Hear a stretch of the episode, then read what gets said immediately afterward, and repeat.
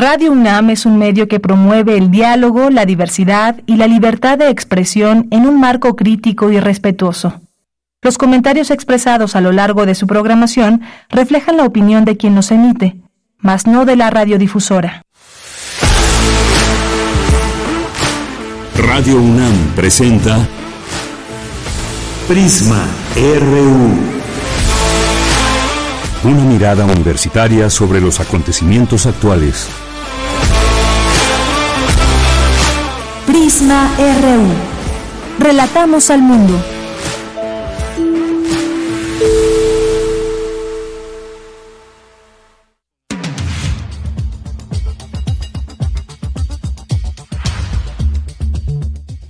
Hola, ¿qué tal? Muy buenas tardes. Tengan todas, todos ustedes que nos escuchan a través de la frecuencia de Radio UNAM en el 96.1 de FM y en línea en www.radio.unam.mx. Les saluda con mucho gusto Virginia Sánchez y en nombre de Dayanira Morán, titular de este espacio Prisma RU y de todo el equipo que hace posible esa transmisión, les damos la más cordial bienvenida.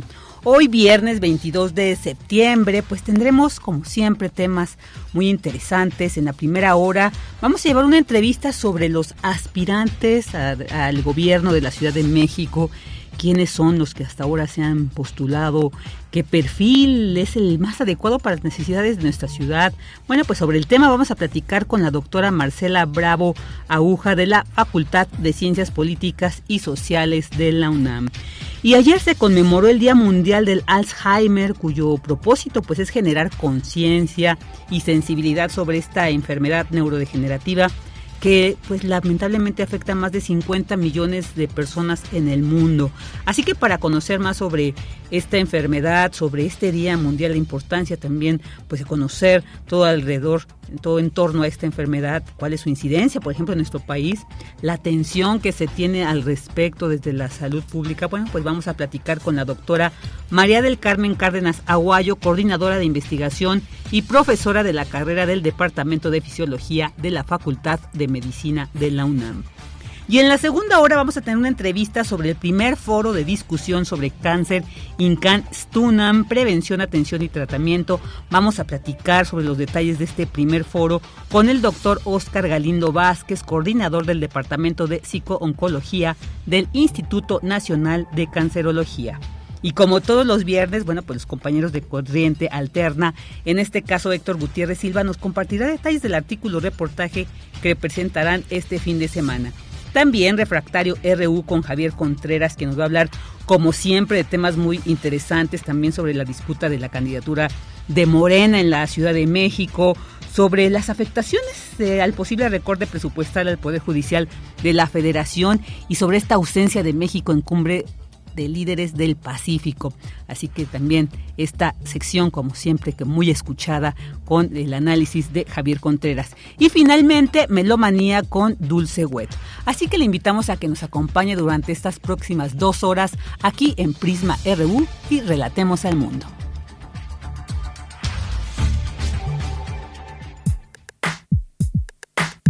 Relatamos al mundo. Relatamos al mundo.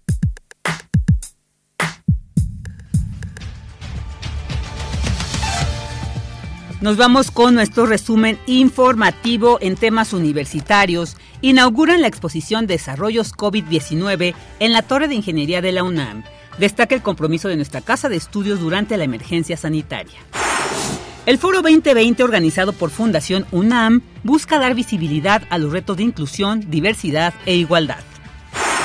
Con motivo de la exposición 10 en Humanidades que se lleva a cabo en Universum, Pablo Mora Pérez Tejada, director del Instituto de Investigaciones Bibliográficas, sostuvo que la función de las humanidades es buscar el conocimiento, entender y darle vivencia, darle sentido a la vivencia y transformación humana. En temas nacionales, la canciller Alicia Bárcena advirtió que las capacidades del gobierno federal para enfrentar los crecientes flujos de migrantes se están viendo rebasados. Señaló que México espera recibir este año 140 mil migrantes provenientes de Ecuador, Colombia, Haití, Cuba, Venezuela, Guatemala y Honduras.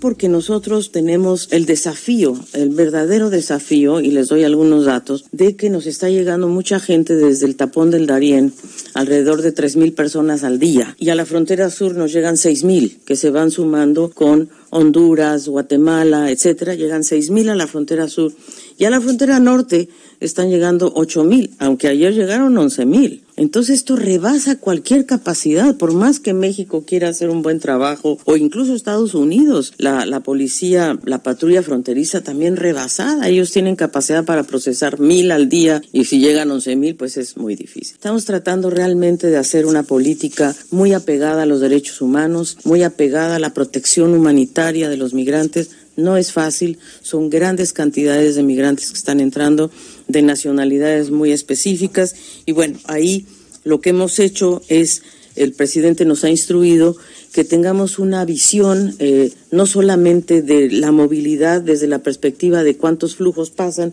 sino también de cómo vamos a las causas estructurales de la migración. El fiscal de Morelos, Uriel Carmona, salió este viernes del penal del Altiplano. Magistrados en materia penal y administrativa de Morelos ordenaron su liberación inmediata. El presidente Andrés Manuel López Obrador calificó como lamentable la decisión del Poder Judicial. Mientras tanto, la fiscal de la Ciudad de México, Ernestina Godoy, comunicó al Consejo Judicial Ciudadano su decisión de someterse al proceso de ratificación. Se desempeña en el cargo desde 2018 y dijo desea hacerlo por cuatro años más. Hugo López Gatel, subsecretario de Promoción y Prevención de la Salud, reveló que buscará la jefatura de gobierno de la Ciudad de México. Esta mañana el presidente Andrés Manuel López Obrador habló al respecto. Escuchemos. Ya me han notificado algunos que van a retirarse, como 10 me dijo el doctor López Gatel. Primero agradecerles a todos. Imagínense lo que me han ayudado. Todos son buenos servidores públicos en momentos muy difíciles, en el caso de Hugo López Gatel, aquí dando la cara, y un profesional pues de primer orden, un buen servidor público, pero así todos, ¿eh? o sea, no estoy buscando inclinar la balanza por nadie, por cuestiones de transparencia, de ética, que no eh, se vaya a hablar que están utilizando su cargo, es mejor que, este, que se dediquen a la actividad de la transformación en el movimiento. Y sí son varios que van a pedir licencia o renunciar o permiso, lo que proceda y lo que ellos decidan. En temas internacionales, el presidente de Estados Unidos, Joe Biden, anunció una partida de 325 millones de dólares de ayuda para Ucrania. El paquete incluye armamento para fortalecer las defensas ucranianas contra los ataques rusos. La Organización de las Naciones Unidas pidió a Irán anular un proyecto de ley que endurece las sanciones contra las mujeres que no respetan el código de vestimenta obligatorio, el cual las obliga a cubrirse la cabeza y llevar ropa modesta. Hoy en la UNAM, ¿qué hacer? ¿Qué escuchar? ¿Y a dónde ir? De la colección del Foro de Documental Sonoro en Español, Sonodoc, nuestra emisora ha seleccionado para el mes de septiembre piezas de diversos países de América Latina. El programa de hoy viernes 22 de septiembre se titula La Rabia, Perú se remece de los documentalistas peruanos Alejandro Cornejo y Vanessa Valencia y del argentino Francisco Godínez Galay, pieza construida con registros de las revueltas sociales de 2019 en Perú bajo un clima de incertidumbre, fragilidad institucional, corrupción y cuestionamiento ciudadano del poder. Estas propuestas masivas anticiparon el clima de rebelión que se desató un par de años después. Sintoniza hoy, en punto de las 17 horas, la frecuencia universitaria de Radio UNAM, 96.1 de FM. Recuerda que hoy se lleva a cabo la jornada por una alimentación sostenible, Unámonos por el hambre cero, organizada por el Programa Universitario de Alimentación Sostenible y la Dirección General de Atención a la Comunidad de la UNAM.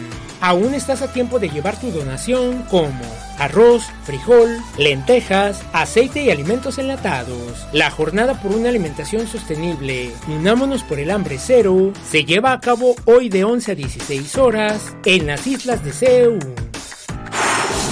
Te recomendamos el montaje dancístico, danzas y bailes de la Nueva España, los tocotines de Sor Juana, en el Sarao de Cuatro Naciones, a cargo de Sarabanda Danzas Históricas, en colaboración con Alio Modo Ensamble. La obra busca recrear la fiesta teatral barroca del Virreinato de la Nueva España a través de la música, la danza y las letras de Sor Juana Inés de la Cruz. Explorando los elementos históricos disponibles, se busca rescatar el pasado genuino por medio de la observación de la iconografía y la consulta de fuentes etnográficas. Las funciones se llevarán a cabo hoy, en punto de las 20 horas, mañana sábado a las 19 y domingo en punto de las 18 horas en la sala Miguel Covarrubias del Centro Cultural Universitario. La entrada general es de 80 pesos. Como parte del programa Intersecciones, la sala Julián Carrillo de Radio UNAM te invita al concierto de la botellita retornable, nombre que alude a la nostalgia que el tiempo de la pandemia volcó sobre los grupos musicales y a este en particular tras el reencuentro de un grupo de amigos músicos para el programa virtual en línea Radio Tendedero Café TV, en donde se juntaron para recordar, reinterpretar y hacer nuevos arreglos musicales sobre las canciones de la legendaria banda Botellita Jerez y así rememorar a Armando Vega Gil y continuar tocando canciones emblemáticas de la banda. La cita es hoy, en punto de las 21 horas, en la sala Julián Carrillo de Radio UNAM. La entrada es libre y el aforo limitado. O sigue la transmisión en vivo a través de la frecuencia universitaria de Radio UNAM 96.1 de FM.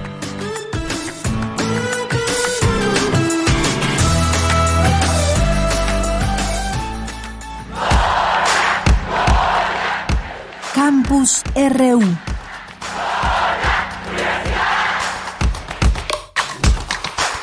Una de la tarde con 15 minutos y vamos a entrar a la información que se genera en nuestro campus universitario. Inauguran en el Instituto de Ingeniería la Expo Desarrollos COVID-19. La información con mi compañera Dulce García, quien ya nos acompaña en la línea. ¿Qué tal, Dulce? Buenas tardes, adelante. Así es, Vicky. Muy buenas tardes a ti al auditorio. Vicky, la aparición y propagación del virus SARS-CoV-2 que desencadenó la pandemia por COVID-19 en México y en el mundo trajo consigo una serie de retos en materia de dispositivos médicos a diversas instituciones a nivel nacional y mundial. En ese sentido, Vicky, la UNAM asumió el reto eh, participando en el diseño y fabricación de prototipos de dispositivos médicos con una factibilidad técnica y desde luego económica. Y esto puede ser aceptable para grandes volúmenes y de producción que se muestran en la Expo Desarrollos COVID-19, que ya se encuentra abierta al público, Vicky, en la Torre de Ingeniería de la UNAM. Al respecto habla la doctora Cecilia Noguer Garrido, directora del Instituto de Física. Vamos a escuchar. Y aún con la incertidumbre y con lo vulnerables que yo creo que todos nos sentíamos en ese momento, al, al poco tiempo, las pocas semanas, ya se tenían eh, algunos dispositivos como ventiladores, que era algo que muchos nos solicitaban. También nos solicitaban muchísimo eh, eh, el, poder reparar ventiladores, el poder reemplazar válvulas este, para los ventiladores, termómetros, había escasez de termómetros, de cubrebocas, de mascarillas. Y bueno, en la inauguración de esta exposición, Vicky, también estuvo presente el secretario general de la UNAM, Leonardo Lomelí, él habló de cómo fueron surgiendo estos proyectos que realizó la UNAM durante la pandemia de COVID-19. Vamos a escuchar. Que se recibieron proyectos no solamente del área de la investigación científica, también hubo proyectos del área de humanidades que, se apoyaron y se hicieron desarrollos muy importantes, varios de los cuales precisamente vamos a ver aquí. Yo celebro mucho la organización de esta exposición porque permite documentar una respuesta de la Universidad Nacional Autónoma de México a una situación de emergencia, porque permite también entender que contra lo que a veces se dice la universidad no, no se quedó cruzada de brazos, reaccionó de muy diversas maneras. Y bueno, Vicky, el secretario general de la UNAM también destacó la publicación de la colección La década COVID en México, que analiza los distintos aspectos de la pandemia. Esta exposición, Vicky, se puede visitar en la Torre de Ingeniería de la UNAM, que se ubica en Ciudad Universitaria. Y ya nada más contarle al auditorio que en este encuentro también estuvieron presentes Eh, William Lee, coordinador de la investigación científica de la UNAM, y Guadalupe Valencia, coordinadora de humanidades de la UNAM. Es la información. Muchas gracias, Dulce. Buenas tardes. Gracias a ti. Muy buenas tardes.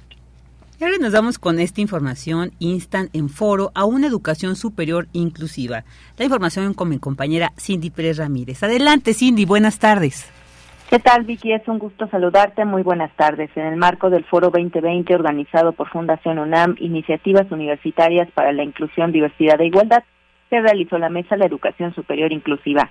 En ella, Berenice Pérez Ramírez, académica de la Escuela Nacional de Trabajo Social, indicó que algunos desafíos que se presentan van relacionados con la inclusión y qué significa, sobre todo en determinados contextos. A veces caemos en una situación de simulación. He escuchado que, eh, por ejemplo, se piensa que está bien que las personas con discapacidad estén en la universidad, pero al final no se considera que haya posibilidades reales de que consigan un trabajo remunerado cuando ingresen al mercado laboral. Y entonces es como si van a cursar, este, pero veamos después cómo le van a hacer o si consiguen trabajo y si no consiguen trabajo ya se formaron.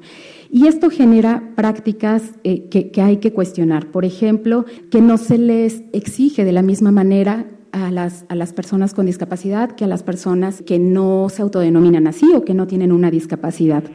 En tanto, Mónica Quijano Velasco, directora de la Educación de la Igualdad de la Coordinación para la Igualdad de Género de la UNAM, señaló que el 42% de las personas que ingresan a educación superior son de clases medias urbanas. Y que las personas que viven en medios rurales o forman parte de comunidades indígenas tienen mucho menor acceso a este nivel educativo. ¿no? Un dato nada más tomado del INEGI, solo el 2% de las personas hablantes de una lengua indígena accedieron a la educación superior en el ciclo correspondiente de 2019-2020. Entonces, acá ya hay un tema de exclusión importante que además nos interpela a todas las universidades públicas, ¿no? Es un tema urgente y también, hay que decirlo, muy complicado de atender porque implica que se aumente el presupuesto para la educación superior, de manera que se pueda realmente ampliar la matrícula en condiciones dignas. Vicky, este fue el reporte de esta mesa, la educación superior inclusiva, como parte de las actividades que organiza el Foro 2020. Muchas gracias, Cindy. Buenas tardes. Muy buenas tardes. Tu opinión es muy importante. Escríbenos al correo electrónico prisma.radiounam@gmail.com. Una de la tarde con 21 minutos y bueno, pues ya hemos escuchado hay algunos de estos personajes políticos que ya eh, incluso renunciaron a sus cargos para lanzarse a la candidatura, eh, aspirantes a la candidatura para el gobierno de la Ciudad de México. ¿Quiénes son estos personajes, eh, estas y estos personajes? ¿Realmente qué perfil cumplen? ¿Cuál es el perfil adecuado para las condiciones de nuestra ciudad? Y bueno, para analizar toda esta situación, para ello ya tenemos en la lista, en la, en la línea, a la doctora Marcela Bravo Aguja de la Facultad de Ciencias Políticas y Sociales de la UNAM. Ella es experta en temas sobre el sistema político mexicano, así como en partidos políticos y elecciones, entre otros temas. Doctora Marcela Bravo, muy buenas tardes. Muchas gracias por aceptar la entrevista para Prisma RU. Buenas tardes, Virginia. Muchas gracias por el interés, por mis comentarios y buenas tardes a tu auditorio. Muchas gracias. Sí, siempre es muy importante, interesante conocer análisis de expertas como usted. Y bueno, en este tema, sobre todo, realmente ayer se daba a conocer que se suma Hugo López Gatel a esta contienda. Bueno, creo que hay mucho que analizar, doctora, sobre estos pues ahora ya algunos conocidos, seguramente irán saliendo algunos otros, pero mientras tantos por los que ya conocemos, ¿qué nos puede decir con este este primer acercamiento Omar García Harfuch, Hugo López Gatel, Santiago Taboada, eh, este bueno, Clara Brugada, por supuesto, ¿qué nos puede decir, doctora? Bueno, pues han manejado, barajeado unos 10, 20 nombres incluso.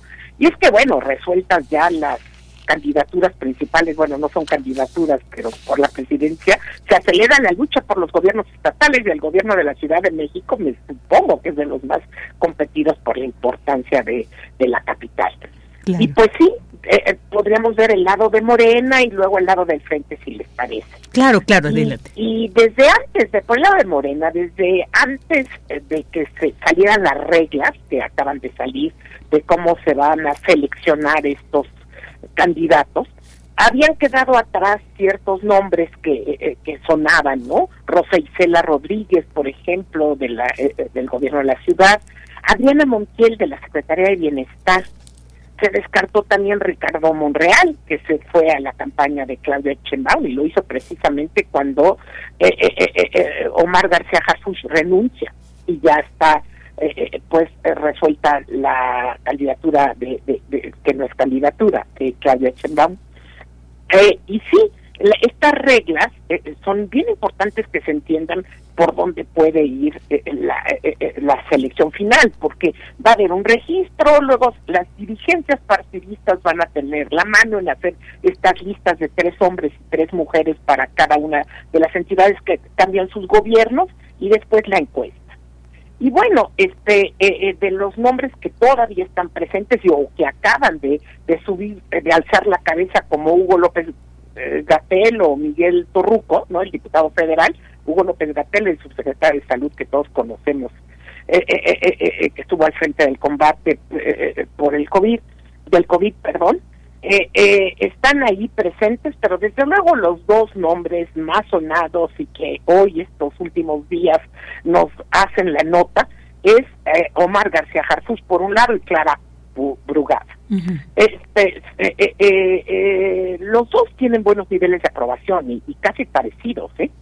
hay gente que, bueno, depende de las encuestas que manejas, hay algunos que le dan más posibilidades a Omar García Harfuch, pero bueno, la cuestión es de que Omar García Harfuch en un momento parecía que, que se estaba retirando, que no le entraba o que seguía la campaña de Claudia, pero bueno, ya queda claro, y ya lo anunció además, que renunció a la Secretaría de Seguridad Capitalina a tiempo y eh, si se lanza este o se quiere lanzar pues este eh, eh, por por el gobierno de la ciudad. Y parecía que no lo iba a hacer por no tener el apoyo de AMLO por, por, bueno sus antecedentes políticos sus antecedentes familiares él es nieto del del secretario de la defensa que estuvo en época de Díaz Ordaz bueno, esto no, no, tengo por qué contar, pero la cuestión es que no tendría, la, eh, eh, no parecía tener el apoyo de AMLO, a pesar de ser un hombre tan cercano a Claudia Sheinbaum. Eh, y aquí entonces hay que entender que Clara Brugada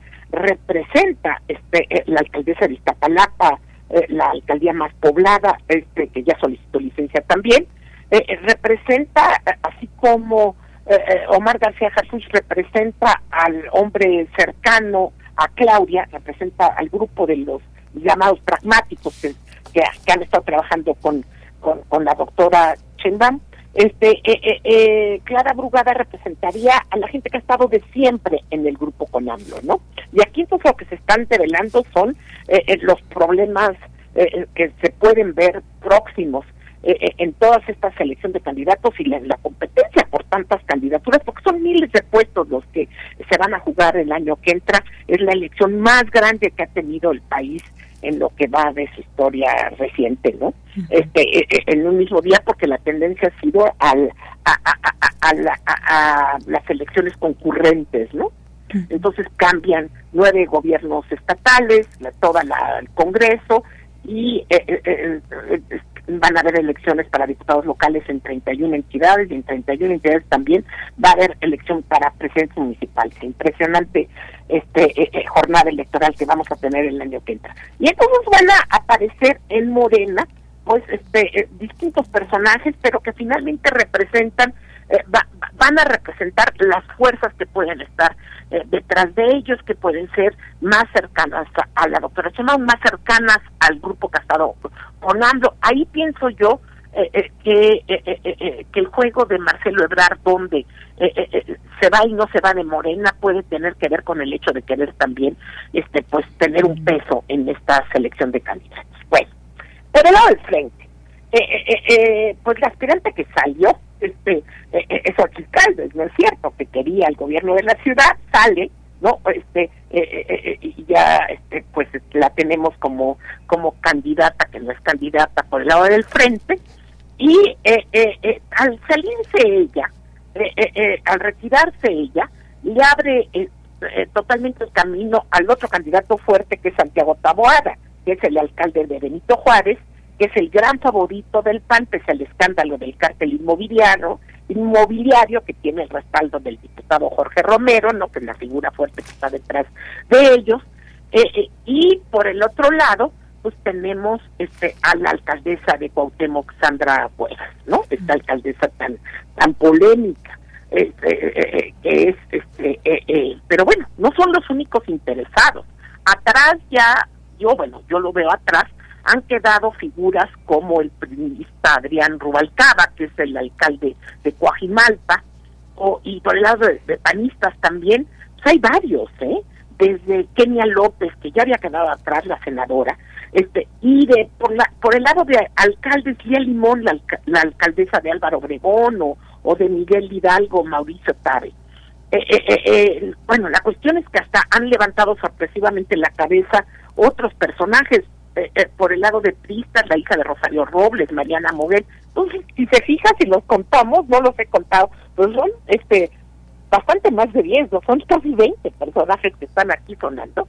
Pero por un lado, los fuertes van a, eh, son Omar García Harfuch y Clara Brugada, y por el otro lado, pues este el Santiago Taboada y yo creo que Sandra Cuevas. Aquí lo que queda, lo que creo que se puede analizar eh, eh, muy interesante es el paso atrás que tienen los pristas, como de común acuerdo eh, la dirigencia prista con la panista, de darle la mano, de darle, no se dice la mano, de darle este la decisión al PAN, porque el PAN le dio las candidaturas de de mm, la del Estado de México y de y de Coahuila entonces, eh, eh, eh, el, PRI como que quedándose atrás, el juego del PRI está haciendo más bien el conseguir lo más que se pueda candidaturas del frente de diputados de, diputados federales para el año que entra. ¿Por qué? Porque lo que quieren es, en, vista de que su votación se ha ido a menos, a menos, a menos,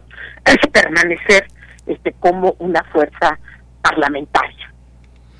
Entonces no, no va a jugar tanto por, por los gobiernos estatales, sino, creo yo, este no va a jugar por el lado de, eh, eh, del Congreso. ¿Sí? Eh, serían los dos juegos que yo veo. El más interesante, desde luego, pienso que es este juego en Morena, ¿no? En Morena, porque vamos a ver, bueno, la capacidad de cohesión que va a tener Morena este para enfrentar estas este, próximas elecciones y también puede hacer uno análisis prospectivo de cómo se va a quedar, con qué tipo de gobierno se va a quedar este si es que ganará la elección como todo lo parece indicar este la doctora Chendaun, Entonces el juego es muy interesante. Muy interesante. está reflejando realmente la coyuntura del país a todo lo que da con esta con estas disputas, ¿no? Así es, doctor. Y sobre todo esto, como usted bien lo, ha dicho, eh, porque ya es visible, ya es evidente que en el caso de Clara Brugada es como la candidata cercana al presidente Andrés Manuel López Obrador, Omar Harfuch, que él mismo ha dicho se iría el proyecto de, de Claudia Sheinbaum en el gobierno. Y entonces esto, bueno, nos muestra que van a ser definitivamente pues va a ser una disputa fuerte, pero finalmente todo va a recaer, eh, bueno, ya cuando salga la candidatura, eh, no sé si cómo vaya a ser el procedimiento, después de repente nos salen algunos eh, procesos y, que son los que decidirán, pero viendo sobre todo a la ciudadanía, que es quien finalmente va a votar, a salir, desde su perspectiva, doctora, ¿cuáles serían las condiciones que tendría que tener el candidato o la candidata idónea para la Ciudad de México, atendiendo porque, bueno, entendiendo que eh, está la situación que también marcó mucho estas jefaturas del gobierno, desde atrás de, de, de Ebrard, Mancera, con lo de la línea 12, con ahorita los arreglos del metro, muchos puntos ahí que se han señalado. ¿Cuál sería realmente los puntos, las características que como ciudadanos, ciudadanas, tenemos que atender a la hora de ir vislumbrando quién sería la candidata o el candidato adecuado para que aspire a la jefatura del gobierno de la Ciudad de eh, México? Mire, eh, la ciudadanía no va a salir a votar para el candidato. Eh, eh, para, qué candidato es es este es el candidato de ya sea de Morena ya sea del Frente porque van a hacer encuestas bueno pero va a salir a votar el, el año que entra por alguno de estos personajes y no van a ser los únicos dos candidatos. Va a ser un juego más complicado, ¿eh? porque no es seguro que el Partido Verde se vaya con, con Morena. Todavía no está totalmente resuelto en la Ciudad de México. ¿eh? Que, hay que tenerlo presente y también habrá este movimiento ciudadano a ver qué es lo que hace. Es decir, cuántos jugadores van a entrar eh, eh, aquí al, al, al, al juego, eh, valga la redundancia. Eh, ¿Qué es lo que eh, eh, le convendría a la ciudad? Bueno, pues le convendría menor polarización, porque ahorita la ciudad está totalmente dividida. está muy dividida pro 4T por un lado y contra la 4T por el otro lado. ¿Por qué? Porque el gobierno de López Obrador ha perdido en buena medida la ciudad, ha perdido a la clase media, ha perdido a los intelectuales, entonces son los que no votaron en 2021 fue un golpe muy duro para este para Morena en la ciudad aún así la doctora Chimborga libró este e, e, en el sentido de de de de de, de, eh, no verse eh, el apoyo que tenía de López Obrador mermado en este sentido por los resultados electorales que fueron muy lamentables para ellos. Entonces, ¿qué le convendría a la, a la ciudad? Desde luego, un, este, eh, pues un gobierno que, que que eh, eh, pudiera combatir mucho más esta polarización que se ha dado, este que tiene muy dividida la ciudad y, crea problemas de eficiencia porque el gobierno, eh, bueno, los alcaldes de oposición se vuelven alcaldes este pues que no tienen para nada el apoyo del gobierno de la ciudad y, y, que tienen muchos problemas para sacar adelante sus programas. Entonces, desde luego convendría una etapa que, que, que, que pasáramos a una etapa en la ciudad este, que superara esta polarización eh, eh, eh, en la que nos encontramos totalmente atorados en la ciudad. Claro, claro, claro. Y, y, bueno, sí, efectivamente, como usted bien dice, eh, estamos todavía en tiempos eh, previos para esta decisión, pero volviendo a lo de los aspirantes, realmente también el que el doctor Hugo López Gatel se haya pronunciado, eso también, hasta ahorita podemos hablar que Clara Brugada o Omar Harfush son quienes han sido los más visibles, pero realmente Hugo López Gatel también es un personaje que, bueno, durante la pandemia tomó mucha presencia, sobre todo mediática, entonces tal vez, eh, no sé, preguntarle, ¿podríamos esperar que en vez de dos, de repente tengamos tres aspirantes fuertes eh, en Morena? ¿Y esto qué implicaría además, doctora? O sea, porque se estaría un poco como dividiendo esa fuerza. ¿A qué tendría que aspirar entonces esta, pues esta previa eh, elección? Yo creo, mire, por lo menos mi opinión de la de la reciente selección de de, de, la, no sé ni cómo se llaman, algo así, de coordinador de la cuatro, de defensa de la cuatro pero de la candidata que va a ser de Morena, este, este eh, eh, corcholatas y, y, y, y encuesta eh, que, que, le, que fue posterior a, a, a, toda una no, no fueron campañas y todo tiene otros nombres pero pero son en realidad lo que son eh, eh, pues fue muy ficticio, porque finalmente salió quien, quien se sabía que iba a salir. Entonces, el que se estén barajando otros nombres es, yo le veo que, el sentido es darle mayor legitimidad al proceso y que se disfrace de más democrático.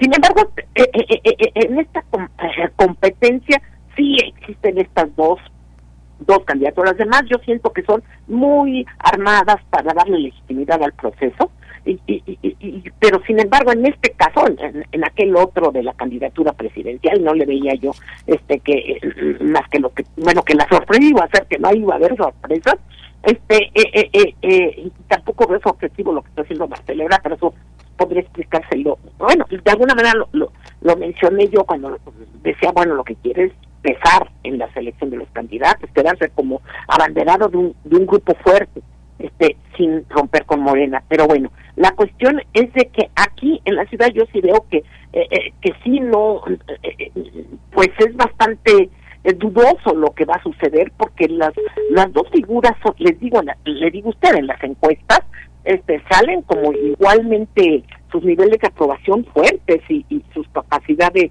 de, en los en los encuestas de opinión este pues Clara Brugada no es cualquier personaje no eh, eh, pero bueno, eh, si yo tuviera que apostar, pienso que la candidatura va a ser de Omar García Harfuch, este, es decir, de este grupo más cercano a Claudia, pragmático, lo leyó perfectamente, según yo, este Ricardo Monreal y por eso se retira a, este de, de, la contienda. El que sigue y que quizás no mencionamos como aspirante es Mario Delgado, pero Mario Delgado siento yo que anda medio perdido en todo esto.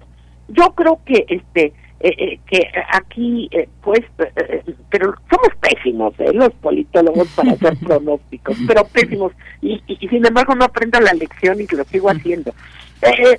creo que, que, pues, sería el colmo que aquí no la lograra la doctora Chembaum, siendo que es el gobierno que tuvo, este, de, manejar la, este, la selección del candidato. Pero no creo que vaya a tener la posibilidad de, controlar toda la selección de todos los candidatos y ahí es donde se le va a poner difícil la situación para el para, su gobierno. Si me explico, está aquí en la ciudad, este, no, yo no veo más que a García Harfuch como llegando a esta a esta a, esta candidatura, eh, eh, pero va a dejar al grupo de los históricos, de la gente que ha estado con AMLO, suficientemente este eh, movilizada y, y enojada como para eh, eh, que, se compliquen los procesos de selección de los candidatos de Morena en, el país. La situación política, mire, ah, eh, le quiero contar algo, hace en 2010, bueno, y al auditorio, en 2018 cuando llega con el con el empuje que llega López Obrador al gobierno, decíamos los políticos, no, ya no vamos a tener nada que analizar, ¿no? Esto es el viejo PRI, y pues antes de que, de la apertura política en México, pues no habían estudios electorales porque las elecciones no importaban, y vamos a volver a regresar a esto que ta, ta, ta y pues no, seguimos teniendo un trabajo, todo porque nos, que nos dedicamos a los estudios electorales, porque las cosas eh, eh, eh, finalmente eh, sigue teniendo, todos estos procesos tienen siguen teniendo su nivel de, de, que no se sabe qué va a pasar, que es propio de las democracias. Entonces, pues pueden haber sorpresas. pero creo que en la ciudad, menos que en otros este, gobiernos, menos que en otros lugares, este será habrá sorpresa. Así es, doctora, pues ahí estaremos atentos a, este escenario preelectoral con estas sorpresas que seguramente, como usted señala, nos seguirán eh, apareciendo todos los días. Y claro, pues, pues es de la política y de las democracias. ¿eh? Así es, así es, una característica como tal. Y bueno, pues por ello también seguiremos analizando, por supuesto, de la mano de expertas como usted, doctora Marcela Bravo. Muchísimas gracias por haber estado aquí con nosotros. buenas tardes a todo mundo. Buenas tardes, un abrazo y hasta pronto.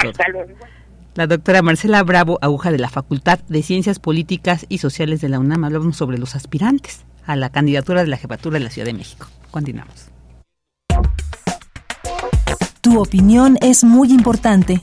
Escríbenos al correo electrónico prisma.radiounam@gmail.com. Una de la tarde con 41 minutos y ahora vamos a entrar a este tema. El día de ayer y desde 1994, como lo dictaminó la Organización Mundial de la Salud y la Federación Internacional del Alzheimer, se estableció el 21 de septiembre como Día Mundial del Alzheimer. Y bueno, pues por supuesto que con mucho, mucho de estas eh, efemérides es para recordar, para difundir información sobre esta enfermedad, pues que es progresiva, degenerativa del cerebro y que lamentablemente pues ya eh, muchas millones de personas la padecen en el mundo, en nuestro país, por ejemplo, también 12 millones de adultos mayores eh, la, tienen.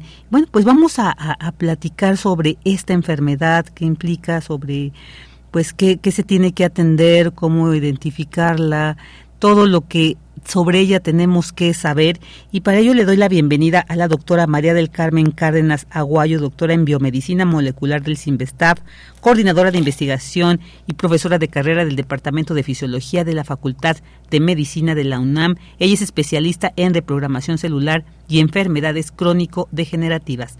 Doctora Cárdenas, muy buenas tardes, muchas gracias por estar aquí con nosotros en Prisma RU. Buenas tardes, muchas gracias por tenerme en su programa. Gracias. Al contrario, doctora, muchas gracias y pues para nosotros es muy importante conocer sobre todo usted que es expertis en este tema para empezar, eh, cómo entender el Alzheimer, qué es esta enfermedad, qué la caracteriza. Claro, es el principal tipo de demencia y eh, dentro de las demencias podemos encontrar desde luego otras como las eh, las que conocemos con el grupo de las taupatías, eh, entre ellas está, por ejemplo, las derivadas de la enfermedad de Parkinson, pero eh, siempre destaca o resalta la enfermedad de Alzheimer porque es la más frecuente y la más común en el adulto mayor. Es una enfermedad en la cual se da una degeneración crónica y progresiva en la cual se van perdiendo las capacidades cognitivas y el individuo queda siendo dependiente de un cuidador o de algún familiar porque ya no es capaz de valerse por sí mismo. Esto es muy fuerte porque además cómo distinguirla también de la demencia senil, que al parecer pues es otra condición, cómo distinguir para también alertar cuando se tiene que recurrir a otro tipo de atención médica, doctora. Claro, el término de demencia senil ya no se utiliza precisamente porque se consideraba despectivo hacia las personas que van envejeciendo, que ya son adultos mayores, puesto que no por envejecer se tiene que presentar una demencia. Entonces ahora se utiliza el término demencia tipo y ya se dice tipo Alzheimer o tipo córtico basal o este de, cuerpos de, de Lowy, eh, así se van diciendo diferentes tipos, entonces ya ese término no se ocupa, pero lo que hay que dejar muy claro es que envejecer no tiene por qué ser una patología, no tiene por qué causar la enfermedad de Alzheimer. Eh, esto es un trastorno, una enfermedad que ocurre en ciertos individuos que eh, de alguna manera son susceptibles a, a, este padecimiento o bien que han sido expuestos, se piensa también, a factores del medio ambiente. Aquí también es muy importante que resaltemos que existen dos tipos de, de demencia tipo Alzheimer, la que se presenta en edad temprana, pero es muy rara, es solamente el 1% de los casos, y esa es la genética, la que sí tiene un componente genético claro.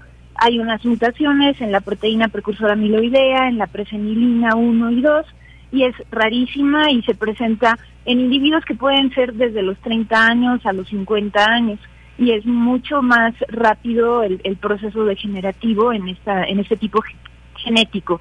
Sin embargo, ah, en la que se llama esporádica, que es la más común, se presenta arriba de los 65 años y sí se piensa que el envejecimiento es el principal factor de riesgo para desarrollarla, pero existen muchos otros factores como el mal estilo de vida, exposición, por ejemplo, a metales pesados, a contaminantes del medio ambiente, la hipertensión, la obesidad, el sedentarismo, el consumo de alcohol en exceso, el tabaquismo, todo esto puede contribuir al desarrollo de esta enfermedad en la, en la etapa de adulto mayor.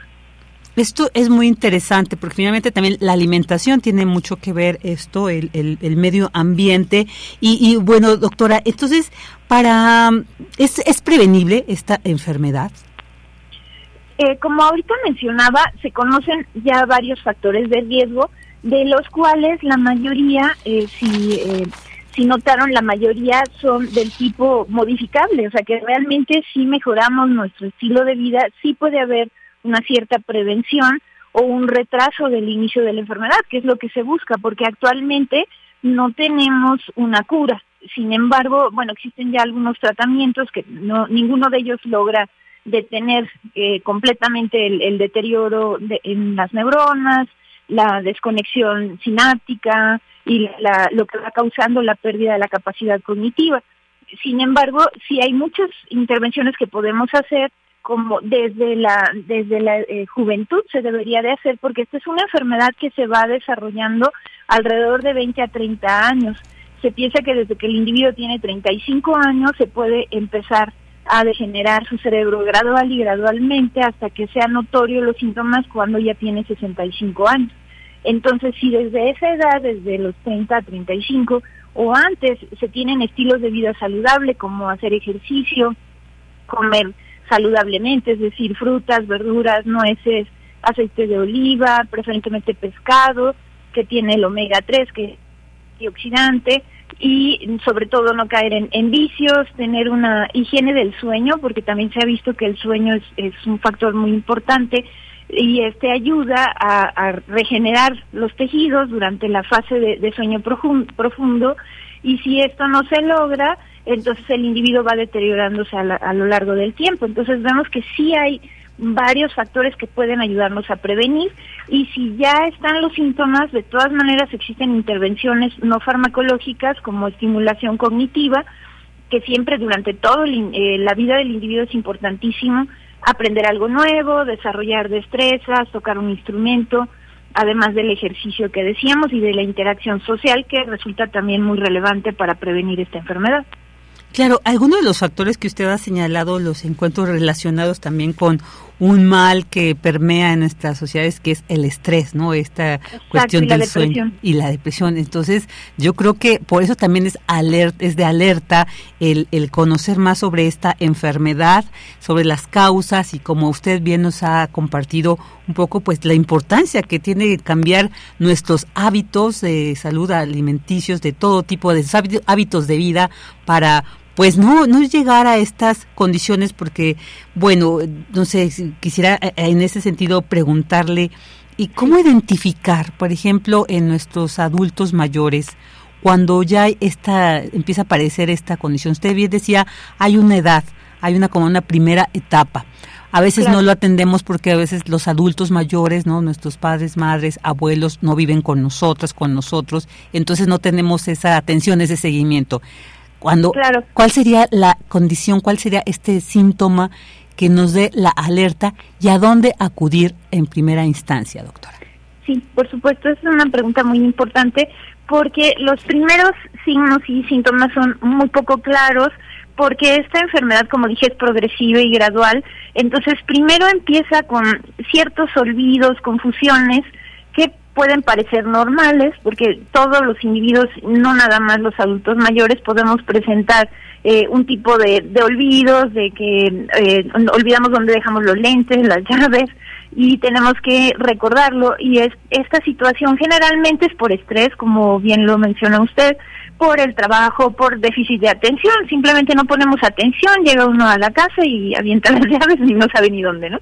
Entonces, eh, ese es un, un tipo de de situación que no implica una patología, pero cuando esto se empieza a repetir más frecuentemente y empiezan a haber otro tipo de confusiones, se puede empezar a, dudar o a sospechar que puede haber algún tipo de problema. Es decir, eh, ya si encontramos eh, mal puestas las, los objetos, ¿no? Ya sería una situación de alerta, por ejemplo, el cambia, el cambia canales de la televisión dentro del refrigerador, cosas que no deberían de ocurrir, o utilizar el cambia canales como un teléfono para tratar de hablar, por ejemplo, sería algo ya que realmente está indicando un problema cognitivo, ¿no?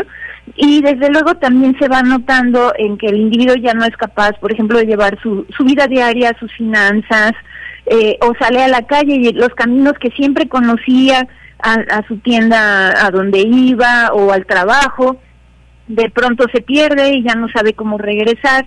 Esa desorientación en tiempo y espacio pues es un indicativo de que hay un deterioro en la capacidad cognitiva y lo que se sabe es que se va degenerando primero el centro de aprendizaje y memoria a corto plazo, que es conocido como el hipocampo, que está conectado a la corteza entorrinal y de ahí realmente la corteza entorrinal conecta al hipocampo y de ahí hacia el resto de la neocorteza, se empiezan a perder estas conexiones y se pierde primero la memoria a corto plazo y después la de largo plazo. Entonces empieza uno a notar esos cambios incluso súbitos de conducta y de carácter en el individuo y la alerta sería primero ir a, puede ir primero al médico general, pero de preferencia podría buscar un geriatra para eh, pedir una valoración.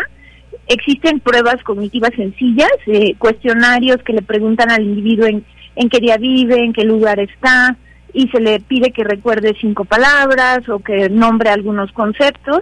Y ahí, eh, con estas pruebas tan sencillas de ocho minutos del cuestionario, que se llama Mini Mental, podemos tener un pequeño tamizaje, una pequeña prueba para saber si hay un deterioro cognitivo. Y desde luego lo que hacen eh, los geriatras es hacer un seguimiento. A los tres o seis meses volver a aplicar la prueba y, notar si hay un deterioro progresivo o se quedó estable, ¿no? Porque esta enfermedad tiene esas etapas, empieza de leve, moderada a, a grave, y en las etapas graves, pues el individuo puede incluso tener problemas ya de salud, se deteriora todo su, su organismo y puede morir por una neumonía o por alguna infección secundaria, puede eh, tener problemas también para tragar, por ejemplo, para alimentarse. Entonces, eh, eh, ya son situaciones muy extremas en las que ya perdió la capacidad de reconocer a sus seres queridos y incluso a sí mismo frente a un espejo no sabe que se trata de, de la misma persona. Claro, muy importante esto. Muchas gracias, doctora, por compartirnos. Y bueno, ya para finalizar, algo que quiera agregar al respecto y que usted considere que es relevante e imprescindible que sepamos sobre el Alzheimer. Claro, pues realmente que sí debemos de, tener conciencia sobre esta enfermedad porque muchas veces el paciente no recibe la atención adecuada precisamente porque desde la casa los, los familiares no reconocen que es una enfermedad. Entonces, puede llegar a haber incluso un maltrato, eh, mala, mala atención al individuo porque no saben que está requiriendo una atención eh, médica, una vigilancia médica. Si bien no hay un tratamiento, ah, este, más bien hay solamente tratamientos, pero no hay una cura, pero se le puede tratar de, de ayudar a tener un, una mejor calidad de vida y que sobre todo al principio el individuo puede sentir mucha angustia y desesperación por ver que está perdiendo estas capacidades cognitivas, después ya no va a tener esa conciencia, pero de todas maneras va a requerir pues mucho apoyo familiar, ¿no? Entonces estar conscientes y para eso es este día que se celebra el, el, 21 de, de, septiembre cada año, el, el, el, Día Mundial de la Enfermedad de Alzheimer, para crear esta conciencia. Entonces eh, sería eso y la, la otra cuestión que también quisiera decir es que existe este concepto de reserva cognitiva en el cual al aprender algo durante toda nuestra vida estamos generando nuevas conexiones neurales, eh, nuevas sinapsis y estas redes neuronales nos van a ayudar a amortiguar un daño posible que se generaría, por ejemplo, cuando ya seamos adultos mayores. Y si tenemos más conexiones vamos a resistir mejor este embate de, de la neurodegeneración y poder eh, permanecer eh, activos y, funcionales por más tiempo. Entonces, eh, la recomendación, el, nuestro cerebro tiene esa plasticidad de, de, poder aprender a cualquier edad. Entonces, en todo momento estar aprendiendo, estar este, interaccionando, por ejemplo, salir a caminar al, al parque, interaccionar con mascotas, por ejemplo, también ayuda mucho a aprender un idioma, como dije, tocar un instrumento. Todo esto nos genera todas estas nuevas conexiones neurales que nos ayudan a amortiguar el daño. Estar siempre conscientes también de nuestro estilo de vida y tratar de llevarlo lo, lo más saludable y de esta manera no solo se previene el Alzheimer, sino muchas enfermedades. Así es, también la lectura es también un un ejercicio tan importante para esto, entonces ahí está. Pues doctora, muchísimas gracias por habernos compartido todo esto sobre este tema tan importante del Alzheimer, le agradecemos, le enviamos un fuerte abrazo y bueno, pues aquí estaremos escuchándola próximamente. Pues muchas gracias, con mucho gusto. Hasta pronto.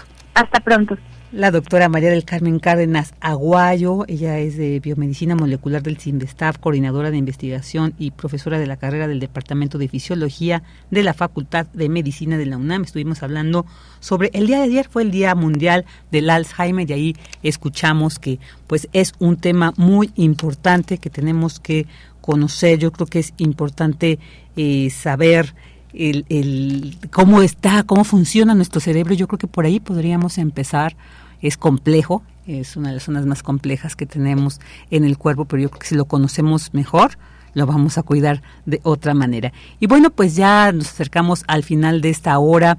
Por allá tuvimos ahí una petición, vamos a considerarla por supuesto para la segunda hora, pero bueno, es que como David Castillo Pérez nos recordaba, The Patch Mode ya está en nuestro país. Bueno, para mí es de mis bandas favoritas, yo estoy re contenta, mañana me iré al concierto y entonces ahí les compartiré a ver qué tal. Vamos a escuchar Personal Jesus con The Patch Mode y nos vamos a un corte.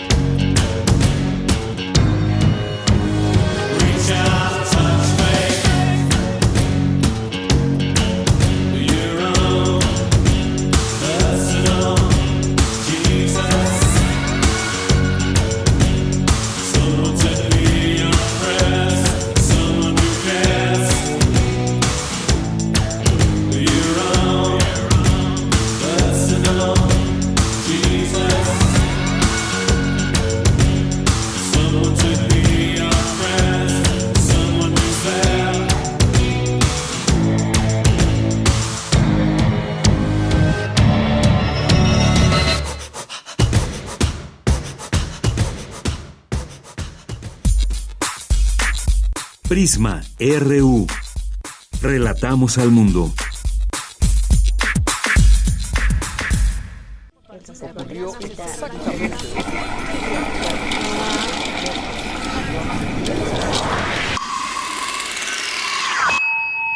XEUM.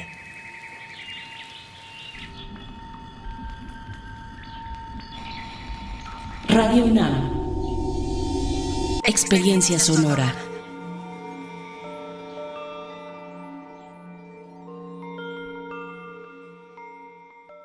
Otro México es posible. No es normal que nos acostumbremos a que todo cada vez esté peor. La inseguridad, falta de medicinas, de atención médica y de oportunidades para salir adelante. Por eso, en el PRD proponemos datos celulares gratuitos para jóvenes, que se les pague un sueldo a las y los abuelitos que cuidan a sus nietos, y tener el programa Medicinas y Médico en tu casa en todo el país. Todas estas propuestas son posibles. Otro México es posible. PRD. Nomás una probadita para agarrar felicidad. Total, ¿qué puede pasar? Puede pasar mucho. El fentanilo te engancha desde la primera vez. Esclaviza tu mente y tu cuerpo. No destruyas tu vida. El fentanilo mata. No te arriesgues. No vale la pena. Si necesitas ayuda, llama a la línea de la vida 800-911-2000. Secretaría de Gobernación. Gobierno de México. Las historias concluyen, las palabras vuelan, los escritos se malinterpretan y los sonidos permanecen. Hacia el tema de la escucha en general de documental sonoro. Todo va en el mismo sentido y ese sentido es que pues hay más producciones sonoras, más historias para escuchar, más gente que quiera hacer esto. La UNESCO señaló que tienen valor patrimonial las producciones radiofónicas. Tenemos una identidad en común, tenemos sonidos que nos hermanan y queremos contarnos desde nuestra especificidad, además comparte una lengua. Radio UNAM te invita a escuchar la serie que conjuga el arte y el periodismo en un mismo género.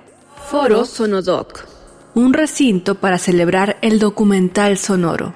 Todos los viernes a las 17 horas por el 96.1 de FM. Un archivo sonoro para representar el presente. Radio UNAM, experiencia sonora. Tu opinión es muy importante. Escríbenos al correo electrónico prisma.radiounam@gmail.com.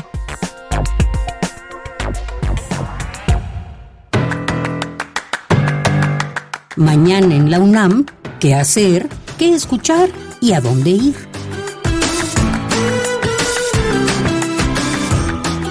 Mañana no te puedes perder el radiodrama Laberinto, adaptación de la obra de Ladislav Smoshet. En un parque de diversiones hay un laberinto del que se conoce la entrada, pero no la salida. Un paseante vacila en entrar y expone sus dudas al encargado de la puerta, quien es un hombre autoritario y necio. El diálogo entre ellos se va volviendo absurdo y el encargado cada vez más arbitrario. La obra es una metáfora de la tiranía. Sintoniza mañana sábado punto de las 20 horas, el 96.1 de FM. Teatro UNAM organiza las jornadas José Luis Ibáñez, celebrando su legado, que contará con diversas actividades para conmemorar dicha figura fundamental del teatro, quien además fuera profesor universitario, guionista y director de cine, reconocido por haber formado parte de la primera generación de la carrera de teatro de la Facultad de Filosofía y Letras de la UNAM. Consulta la programación completa de las jornadas. José Luis Ibáñez, celebrando su legado, que se encuentra disponible en el sitio oficial teatrounam.com.mx. Te recomendamos la puesta en escena Derrota Luminosa, Las anarquistas y la libertad de expresión, de la dramaturga Estela Leñero. Esta puesta en escena rescata del olvido al movimiento anarquista en México y a las mujeres que participaron en él. Mujeres olvidadas por la historia que salen a la luz para mostrar una lucha incansable comandada por los hermanos Ricardo y Enrique Flores Magón. Hombres y mujeres que perdieron su libertad, vivieron y murieron luchando por la libertad de expresión, y un mundo sin clases sociales, donde todos tuvieran las mismas oportunidades y vivieran en igualdad y justicia. Las funciones se llevarán a cabo mañana sábado en punto de las 19 horas y el domingo a las 18 horas en el Teatro Juan Ruiz de Alarcón. La entrada es libre y el aforo limitado. Para Prisma RU, Daniel Olivares Aranda.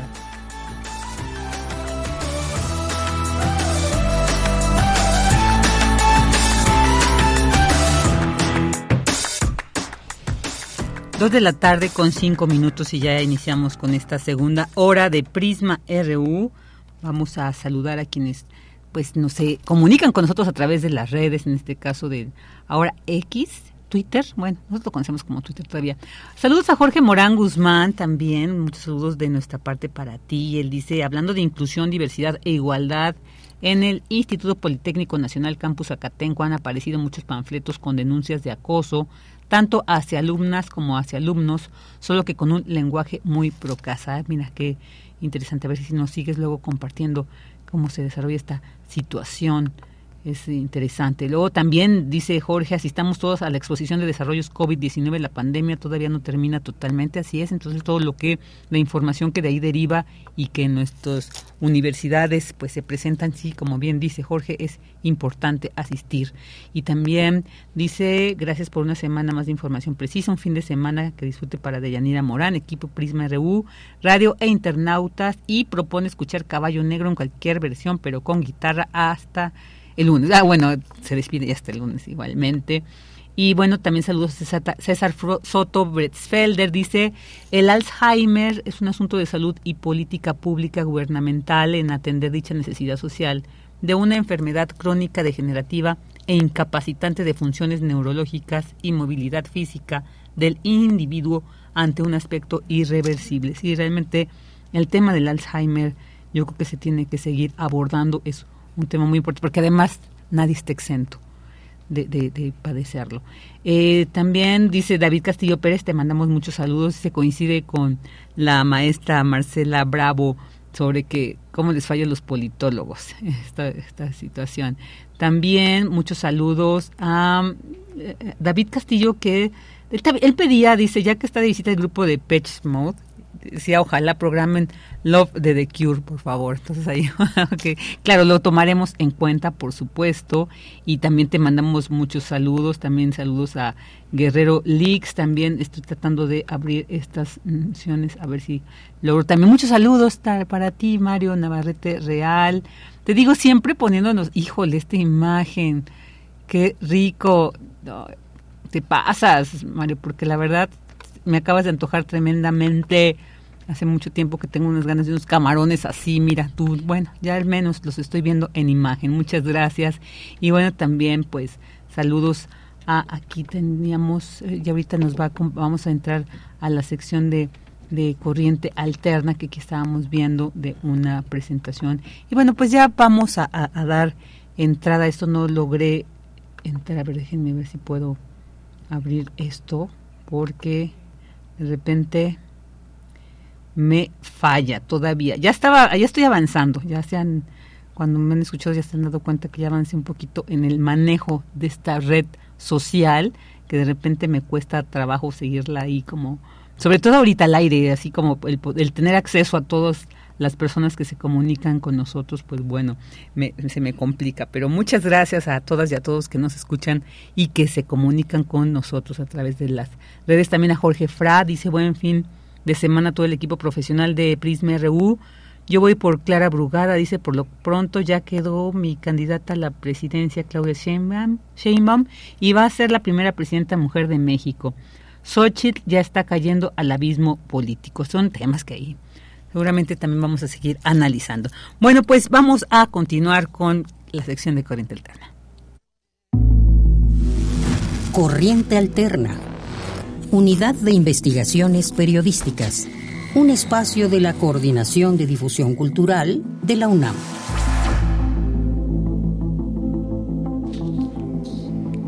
Dos de la tarde con nueve minutos y vamos a entrar siempre también es estos de los espacios que nos gustan porque todos los proyectos que las y los compañeros de Corriente Alterna nos presentan cada viernes son muy interesantes como el día de hoy. Le doy la bienvenida a Héctor Gutiérrez Silva. ¿Qué tal Héctor? Hola a todos, a todas las personas que escuchan Radio UNAM y hola Virginia, hola al equipo de producción. Hola y, pues bueno, nos vas a hablar sobre esta investigación sobre la Federación de béisbol para sordos, el caso del equipo Olmeca Soy que buscan su financiamiento para asistir al Mundial de la Liga de Sordos en Taiwán, que va a ser el próximo año. Y bueno, pues tú nos estás presentando aquí eh, no cuentan con el apoyo para los pasajes del equipo y del personal técnico. Así que, bueno, sobre este tema va a ser el artículo reportaje. Cuéntanos por qué fue el interés, cómo fue este acercamiento, cómo es que te enteras de, este, de esta Federación de Béisbol para Sordos. Qué importante, además, qué valioso que a través de este trabajo conozcamos de ellos. Sí, para las personas igual. La nota es eh, el primer equipo mexicano integrado por personas con discapacidad auditiva que viajará al Mundial de Taiwán 2024, organizado por la Federación de Béisbol y Softball de para sordos de la República China. Esa es la nota. Y a mí me llegó el tema porque en mi facultad, la Facultad de Ciencias Políticas y Sociales, eh, el equipo de softball de, de las mujeres de mi facultad lo comentaron en un congreso de inclusión y deporte que habían jugado contra ellos y ellas y había sido una experiencia totalmente nueva porque pues bueno no se escucha no no gritan en el campo sino que se comunican a través de la lengua de señas mexicana. Y yo de inmediato pensé bueno eso suena muy interesante a mí me gusta el deporte y yo pienso que el deporte puede cambiar vidas. Y sé que les ha cambiado a ellos la vida y también sé que en varios contextos hacer deporte es un privilegio Claro, claro, qué, importante y, bueno, pues ah, vamos a, ¿te parece bien que escuchemos este, este artículo reportaje que además se va a publicar este fin de semana en la página de Corriente Alterna? Pero bueno, vamos a conocer estos adelantos a través de esto que nos preparaste. Si el béisbol fuera rock, los Olmecas hoy serían los Rolling Stones y el público olvidaría por segundos que es una novena de sordos. Corriente alterna. Quienes conocen este deporte saben que las señas tienen gran importancia en el campo. Los Osos de Olmeca Soy es la única escuadra de béisbol mexicano integrada por personas con discapacidad auditiva. En febrero de 2024 viajarán a Taiwán para jugar el primer campeonato mundial de béisbol sordo organizado por la Asociación de Béisbol y Softball para Sordos de la República Popular China. Albat, José Jagger Igareda. Igareda, pitcher. José Manuel Igareda es el Mick Jagger del equipo, un líder nato que no deja de moverse en el diamante. Nació con sordera parcial o hipoacusia. Su abuelo, y beisbolista profesional, Luis Igareda, encontró un lenguaje en común con su nieto, todos los días bateaban, lanzaban y atrapaban juntos. Albat, Carlos y Sebastián Hernández. Yolanda Pedraza nunca olvidará cuando sus hijos, Carlos y Sebastián, tenían cinco años y con lágrimas en los ojos le explicaron que sus compañeros no querían jugar con ellos. Eh, Sebastián tenía tres años Emilio va y dice, mamá, es que por ser sordos no quieren jugar con nosotros. Los rechazaban mucho. Y, yo les dije, no, no, tú inventa tu juego.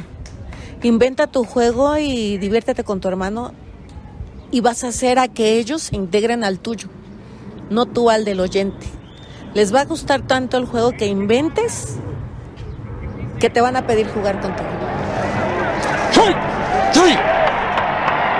¡Sí! Albat, Ramón Ray Mendoza. Ray Mendoza, segunda base.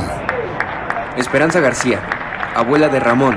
Ray Mendoza, el joven de 17 años que juega como segunda base de Olmeca Soy, se ha hecho cargo de él y ahora comparte el sueño de que el equipo llegue a Taiwán. Para recaudar dinero, ella vende flanes a 20 pesos cada uno. Albat, Marisol Arreola Indira López, hija, Ana Granados y Renata Blanchard. En su primera visita a Taiwán para la reunión de líderes de la Copa Mundial de Béisbol Sordo, Indira López fue la única mujer en toda la mesa redonda. También les dije, oigan, bueno, yo veo que todos los equipos son de hombres. Me sorprendí porque en México pues somos un equipo mixto, ¿no? Pensé que no nos iban a aceptar, que íbamos a tener que separar a las mujeres. Y pues yo les dije, oigan, yo tengo mis hijas sordas y mis hijas están en el equipo, ¿no?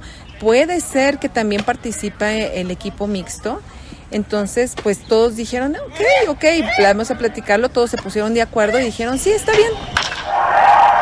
Ahora, Marisol Arreola, Indira Fernández, Ana Granados y Renata Blanchot podrán participar en el Mundial de Béisbol Sordo. Indira López, embajadora de Olmeca Soy, nos explica yo, yo contacté a la federación, de hecho es, es una asociación, pero bueno, tienen que inscribirse a la federación y pues me dijo, sí, tienen que inscribirse, pues yo pensé que era una cantidad eh, poca para cada eh, jugador. Entonces, pero me dijo, no, no, no, cada jugador, mil pesos por la inscripción, más 500 de cada jugador para darle eh, la credencial también me dijo, no hay apoyos ahorita, no hay apoyos para irse, o sea, este, no hay ahorita presupuesto. Los osos del Mecasoy deben juntar 170 mil pesos para pagar 23 boletos de avión, en un país donde sobran ejemplos de atletas de talla olímpica que no reciben apoyo de su federación, ni de la CONADE.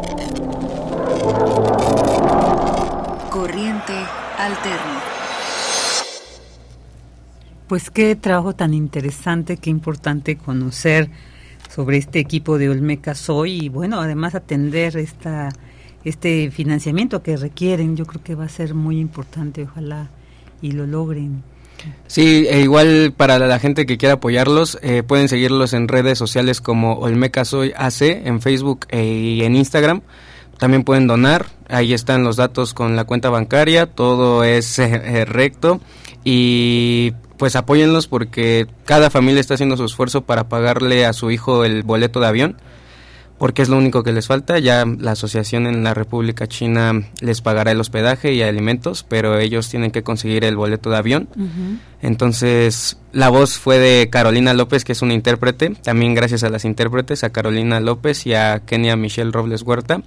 Y bueno, ahí estuvieron las voces de, la, de, las, de las familias, de las mamás, de las abuelas, y en el texto también estarán los papás y los propios jugadores, que espero que se den el tiempo de leer, porque vale mucho la pena en Corriente Alterna. Claro, que va a salir este fin de semana. Oye, mira, Neftalí Zamora te manda saludos y dice gran trabajo de la unidad de investigación de corriente alterna, sí, por supuesto. Un gran trabajo este que nos has presentado. A ver si es posible que en el tweet que subiste, bueno, no sé cómo se nombre, pero a ver si puedes poner estos datos de quienes estén interesados, ¿no? En conocer cómo apoyar. Esperemos que sí, para que realmente apoyar el deporte en nuestro país. Digo, no tendríamos que hacer estos trabajos. Yo creo que el deporte es una condición, escuchábamos hace rato en la nota lo importante que es para la salud, entonces, pues que es para la humanidad eh, el deporte, pero lamentablemente, pues si no, en este país por décadas atrás no se cuenta con este apoyo y que lamentablemente se tiene que recurrir a esto, pero qué importante también que eh, estudiantes como tú, a través de este proyecto de Corriente Alterna, pues den difusión a este a estas situaciones y bueno, pues ojalá y se logre, ahí nos mantienes.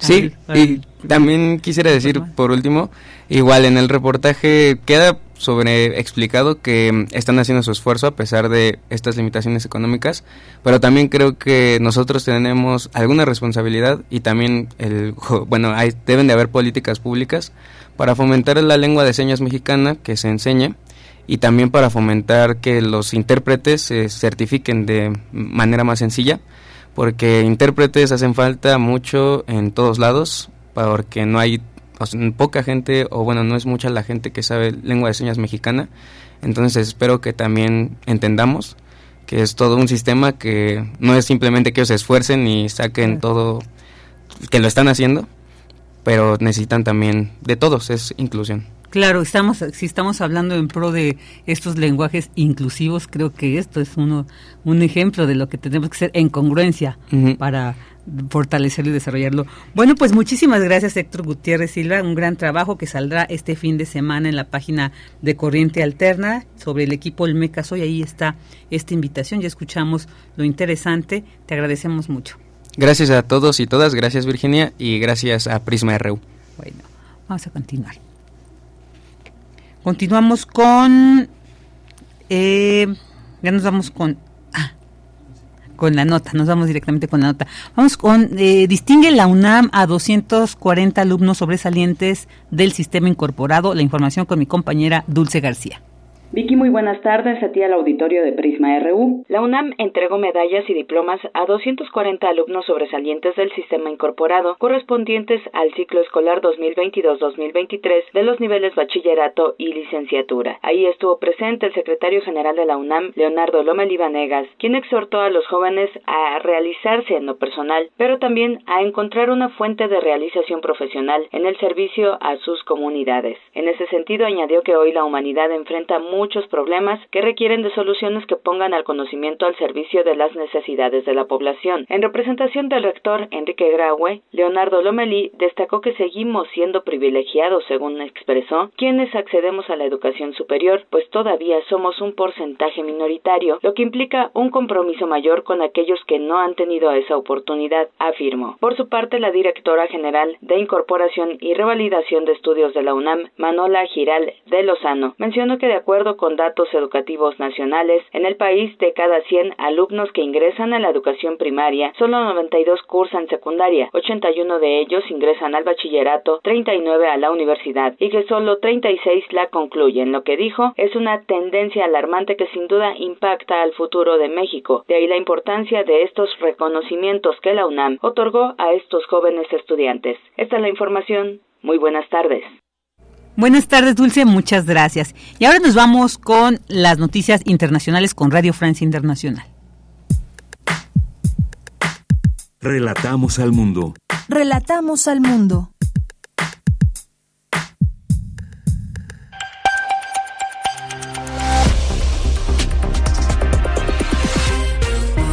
Bienvenidos al flash informativo de Radio Francia Internacional. Hoy es viernes 22 de septiembre. En los controles técnicos nos acompaña Pilar Pérez. Vamos ya con lo más importante de la jornada. Danae Rivadeneira. Un militar ruso reportado como desaparecido tras el ataque con misiles contra el cuartel general de la flota rusa en el Mar Negro. Esto en la península ucraniana anexada por Moscú. El ataque ha sido reivindicado por las fuerzas ucranianas. Por su parte, el Ministerio de Defensa ruso afirmó que hasta ahora no hay ningún muerto, solo hay un desaparecido, dijo el ministerio a través de un comunicado. En estos momentos llega el Papa Francisco a Marsella, en el sur de Francia. Se trata de la primera visita de un Papa a esta ciudad en cinco siglos. Desde allí, el sumo pontífice hablará de migración, desigualdades económicas y clima. Declaraciones al respecto de Cristóbal López Romero, obispo de Rabat, presente en Marsella para el encuentro de obispos del Mediterráneo. La Iglesia no puede solucionar el problema ella sola, pero sí que puede anunciar los principios que deberíamos todos respetar, el derecho humano a emigrar, denunciar las políticas migratorias que son solamente medidas policiales y que son represivas, en lugar de ser una política abierta y que da posibilidades. Nueva relación estratégica entre Pekín y Damasco, así lo anunció el presidente chino Xi Jinping, que recibió en Pekín a su homólogo sirio Bashar al-Assad. Escuchemos.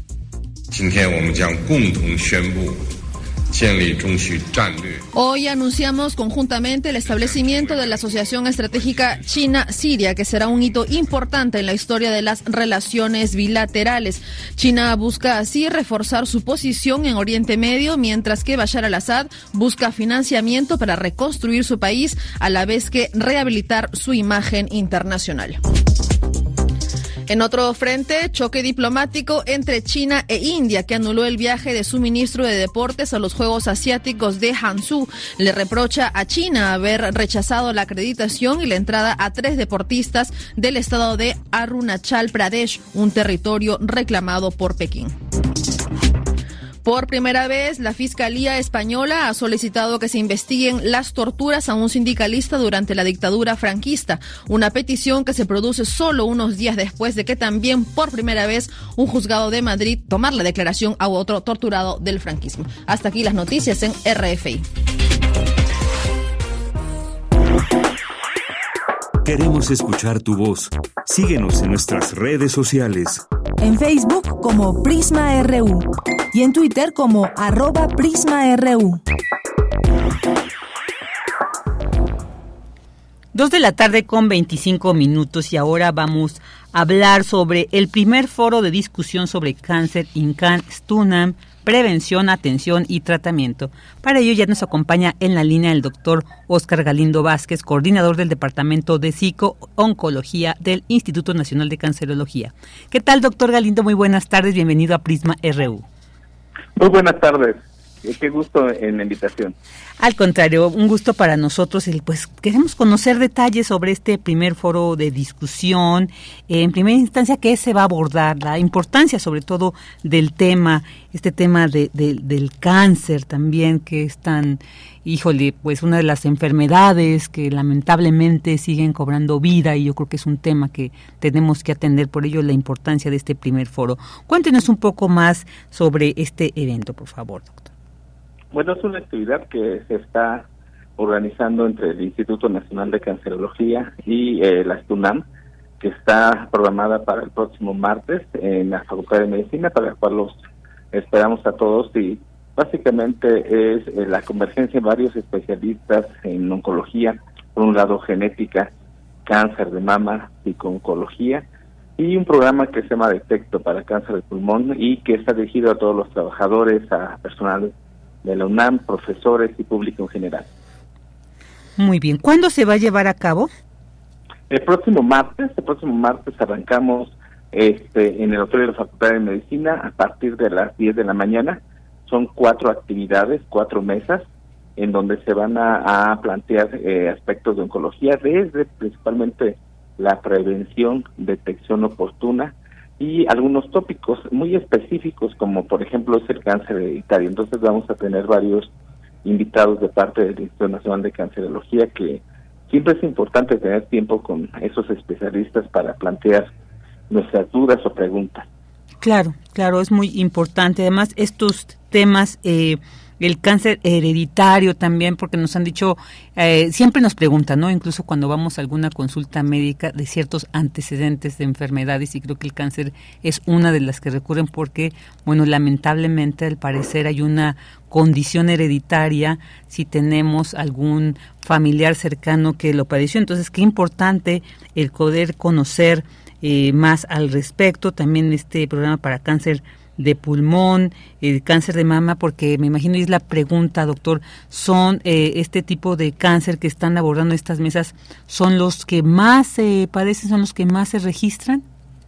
De hecho, en, el caso de cáncer de mama sí, es un verdadero problema de salud pública y en ese sentido, aunque se ha difundido mucho en los medios de comunicación, de hecho, octubre se considera el mes rosa por esta patología, es importante principalmente a nivel de detección eh, y de tamizaje, porque todavía en México sigue llegando un alto porcentaje en estadios avanzados. Entonces todos sabemos que mientras eh, la persona sea identificada con esta enfermedad con un estadio más avanzado, pues hay mucho menos probabilidades de que pueda el equipo de salud apoyarlos en, en rescatar su vida.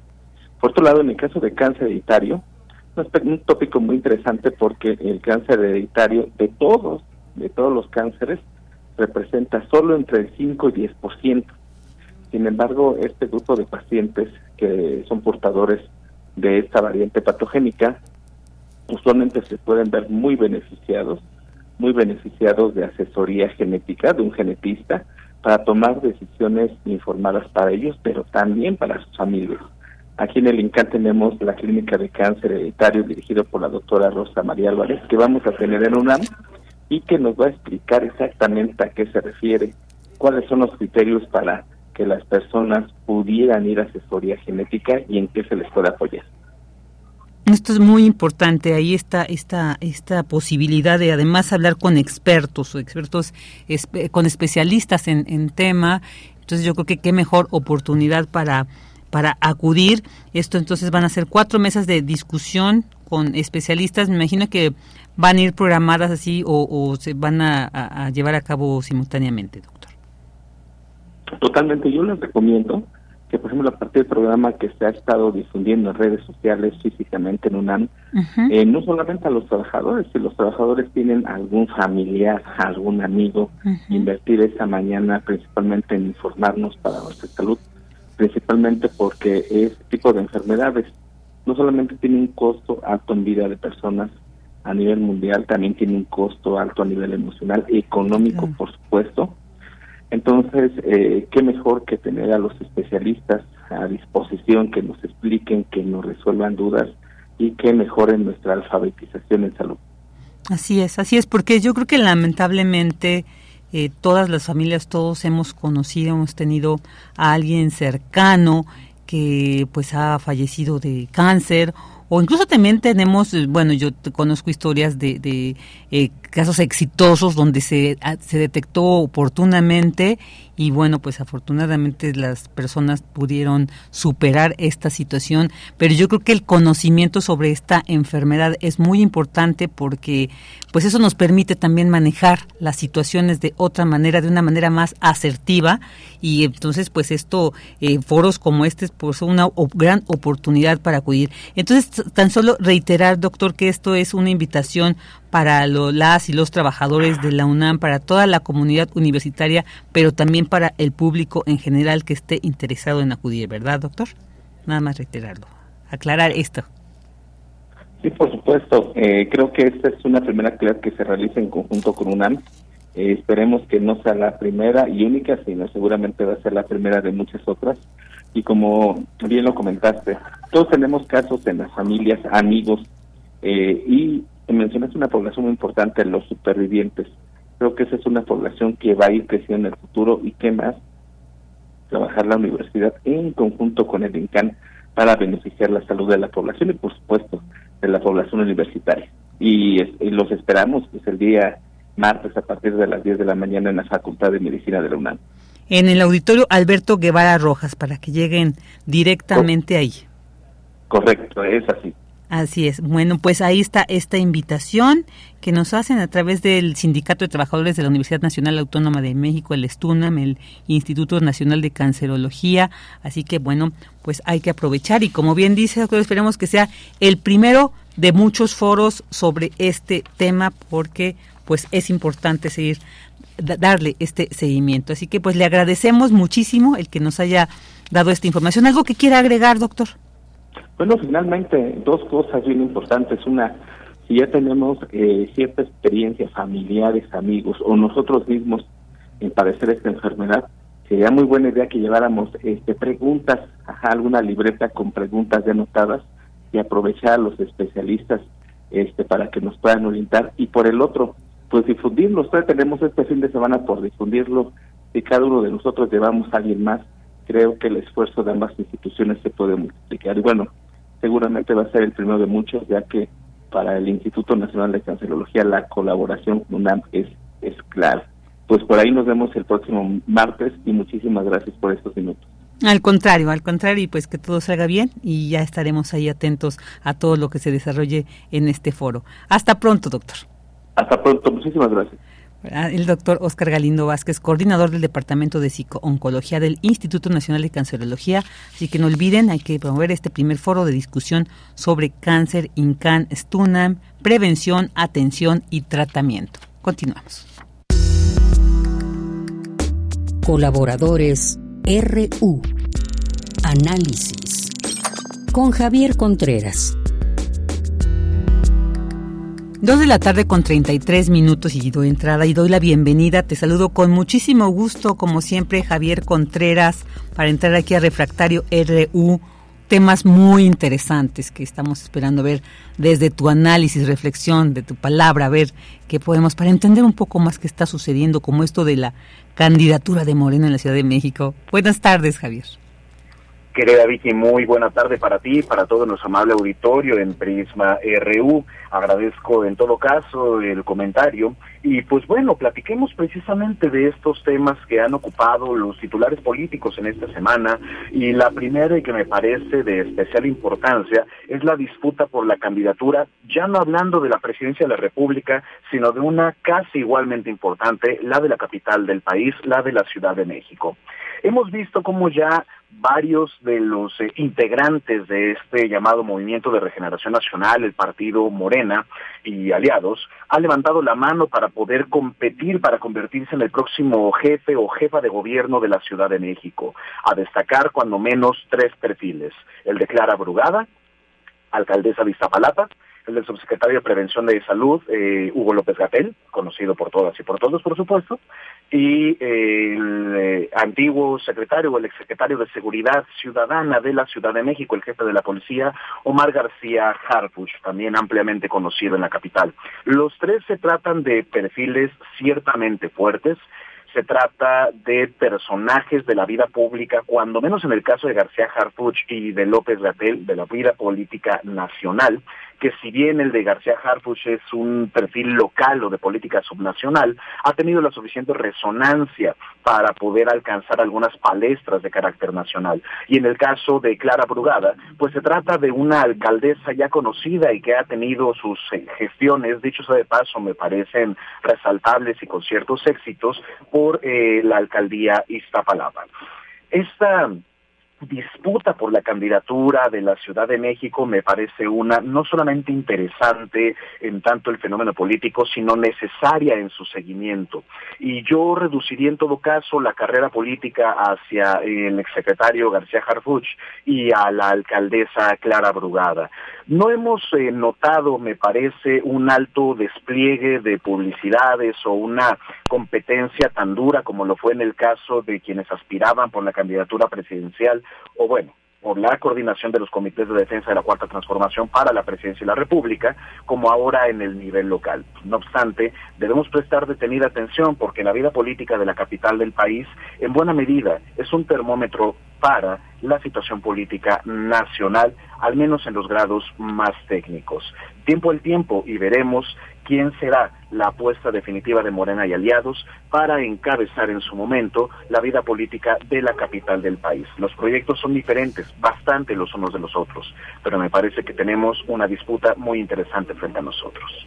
Claro, y sobre todo hace rato que platicábamos con eh, la experta y decir que estamos hablando además de candidatos muy cercanos a dos figuras, fundamentalmente es que es el presidente y ahora la candidata Claudia Sheinbaum, entonces esto realmente vislumbra pues, realmente una un escenario complejo.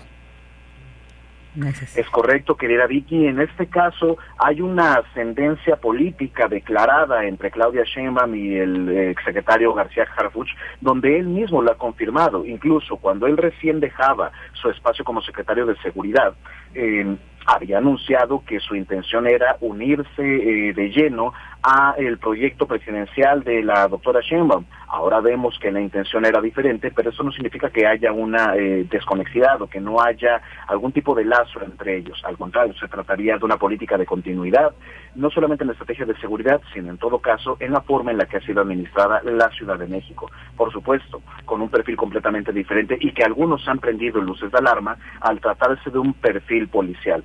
Incluso se ha mencionado que fuera una especie de Mancera 2.0, cosa que no deseo, pero me parece que sería una candidatura y un perfil, en todo caso, diferente. Y hablar de la historia de la familia del exsecretario no necesariamente es hablar de su propia historia personal. Esto ya lo podrá evaluar la lectora, el elector, y por supuesto, veamos los planes de trabajo que pueden presentar a la ciudadanía de la Ciudad de México. Así es. Y bueno, pues ahora también sobre este tema del posible recorte presupuestal al Poder Judicial de la Federación, ¿qué nos puedes decir sobre ello, Javier?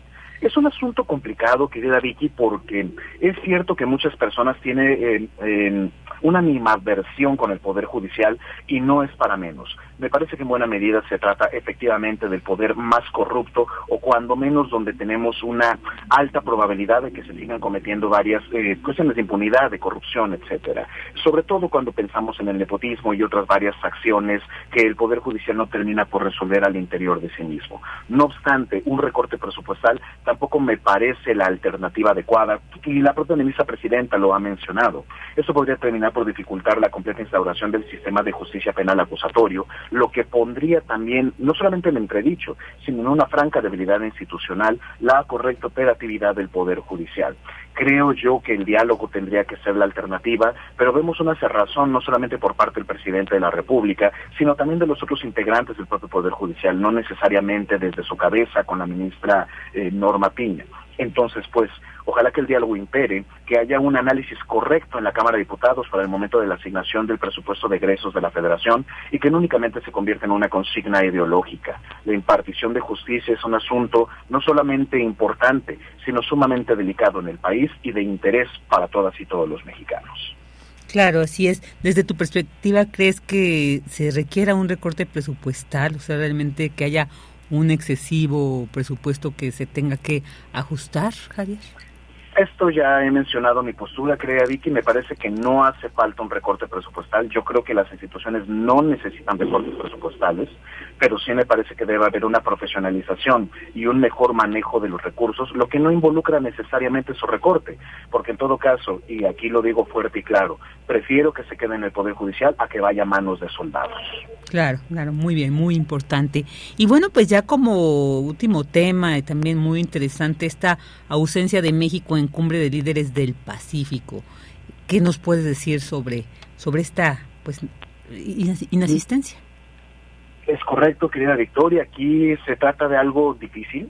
Eh, hablar acerca de esto, Vicky, es una postura de cierta razón del presidente de la República con la cual me manifiestan desacuerdo porque él ha mencionado que ha rechazado la invitación del presidente Joe Biden Jr. para poder eh, presentarse en esta cumbre de líderes del Pacífico, donde también se ha invitado a Dina Boluarte, la presidenta del Perú, después de la eh, del derrocamiento, iba a decir dimisión, pero no fue un derrocamiento de Pedro Castillo. Eh, el presidente López Obrador menciona que decide no asistir por la mala relación que se tiene con el Estado peruano, pero eso me parece una razón insuficiente. Hay otros países dentro de la cumbre donde México tiene que tender y fortalecer sus lazos internacionales, sus lazos diplomáticos y comerciales, y la sola asistencia del Perú no tendría que ser razón para limitar a México de estos diálogos, sobre todo en el trabajo de la flamante secretaria de Relaciones Exteriores, Alicia Bárcena. Creo que es muy importante que el presidente reflexione respecto de estas posturas tan duras y quiero simpatizar en una parte. Efectivamente se trata de un gobierno, creo yo, ilegítimo, después de la forma en cómo fue eh, defenestrado Pedro Castillo, pero por ello no significa eh, romper enteramente relaciones y menos no presentarse a una cumbre internacional de esta importancia. El problema no es hacerle el feo o desestimar la invitación de Joe Biden, posiblemente eso es lo de menos, sino que se reduce la influencia y el papel de México en el mundo por un conflicto que incluso podría denunciarse en el seno de aquel foro internacional. Creo que aquí faltó creatividad y un poquito más de criterio. Claro, en algún momento se decía que este tipo de cumbres finalmente no tienen como una incidencia, una trascendencia. Sin embargo, tú dices es importante. Y bueno, quiero aprovechar para terminar ya esta parte. ¿Por qué sería importante este tipo de cumbres? ¿Cuál es, digamos, el alcance que logran tener para también entender por qué es eh, inconveniente que México no haya asistido? Te lo agradezco mucho, Vicky. Permíteme manifestar mi desacuerdo con lo que has mencionado como buenos periodistas y colegas creo que es importante decirlo, las desavenencias también forman parte del debate público. Estoy en contra de lo que mencionas y justamente lo hablo desde mi cátedra de Derecho Internacional.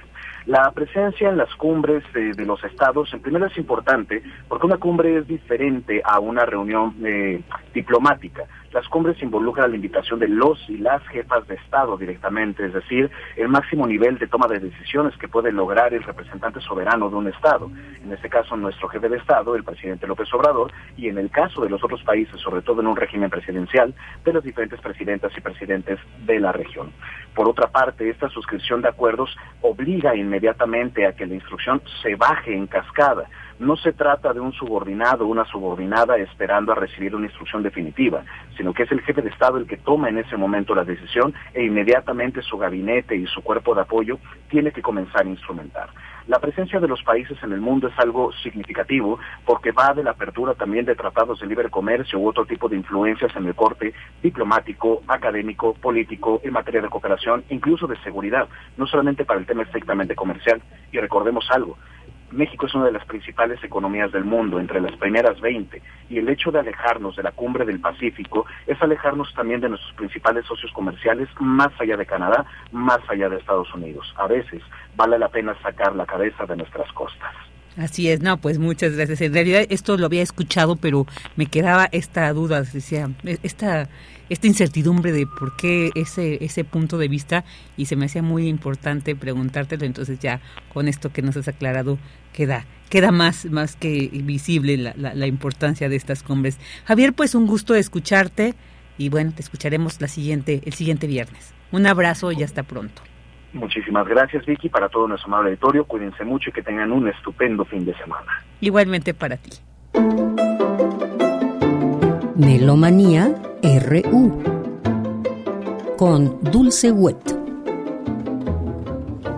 Ya nos acercamos al final de esta transmisión de Prisma RU de este viernes 22 de septiembre y bueno, como escuchamos, vamos con Melomanía RU con Dulce Wet.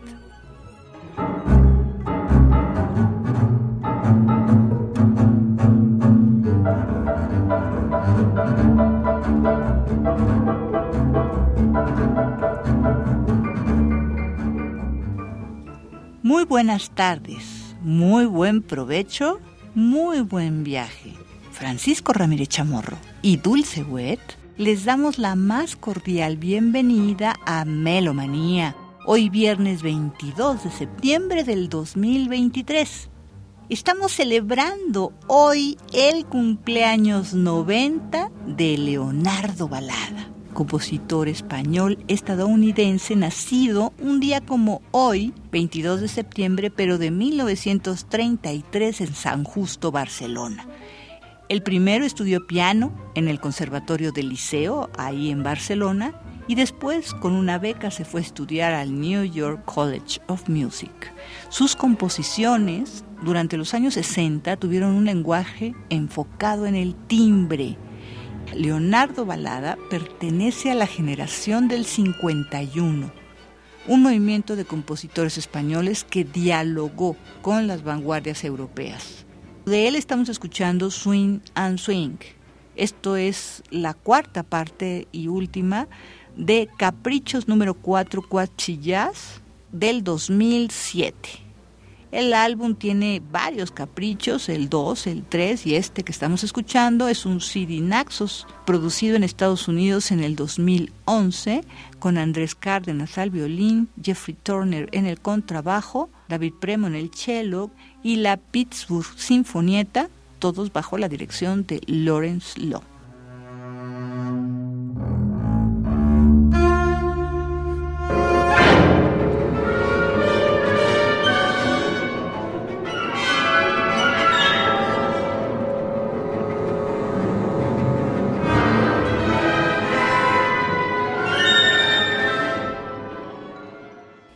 Hace apenas unos días tuvimos la rueda de prensa de la tercera temporada 2023 de la OFUNAM. A continuación tendremos unos extractos de esa rueda de prensa. Estuvieron José Wolfer, Silvana Sansón, José Julio Díaz Infante, el maestro Federico Ibarra, y dos cantantes, porque empezamos con la canción de la tierra de Gustav Mahler. Bueno, antes habrá cinco piezas para orquesta de Arnold Schoenberg, sus opus 16, y luego la canción de la tierra de Gustav Mahler, con los solistas Yelena Kordik, mezzo soprano, y Leonardo Sánchez, tenor. Muy buenas tardes. Gracias por acompañarnos el día de hoy para hablar sobre esta tercera temporada de la Orquesta Filarmónica de la Universidad. Seguimos con la idea que venimos manejando ya desde algún tiempo de tener un foco para cada una de las temporadas Hicimos ya un Foco Francia a principios de año, nos ocupamos de los aniversarios de Liget y de Rachmaninoff en la temporada anterior y en esta el foco será Viena 1900. ¿Por qué Viena 1900? Viena 1900 obedece en un primer momento a pues una serie de solicitudes que hemos recibido a través de una encuesta que hicimos con el público de la orquesta, una encuesta también con los propios integrantes de la FUNAM y como es de esperarse, y más aún después de un parón pandémico, que quizás se nos olvida ya lo que implicó, pero acuérdense, cerramos por completo aquí durante muchos meses y hemos estado retomando la actividad desde ese momento, pues había esta expectativa por Mahler. ¿no? Sabemos que Mahler pues es muy llamativo, la, música es, le gusta mucho al público, le gusta mucho también a las orquestas tocarla. Entonces pensaba, ¿por qué no, justamente en este espíritu de divulgación universitaria, ¿por qué no combinar las sinfonías de Mahler o una selección de sinfonías de Mahler con la música que vino inmediatamente después y que de alguna manera, según decía el propio Schoenberg, era una consecuencia de lo que fue esa última práctica sinfónica del siglo XIX, y aprovechar entonces ese momento para entrar junto con Mahler, de la mano de Mahler, en un repertorio que no se suele tocar demasiado en las orquestas sinfónicas, ¿no? Y porque Viena 1900 pues era realmente un caldo de cultivo en ese momento de nuevas propuestas e ideas en la música, pero también en las demás artes, en la psicología con Freud, en la arquitectura con Adolf Loos, con Robert Musil en la literatura, con Lise Meitner en la física, hay una lista muy larga. Entonces, ese es el propósito de este foco Viena 1900. Tenemos varias sinfonías de Mahler, tenemos la canción de la Tierra y estas otras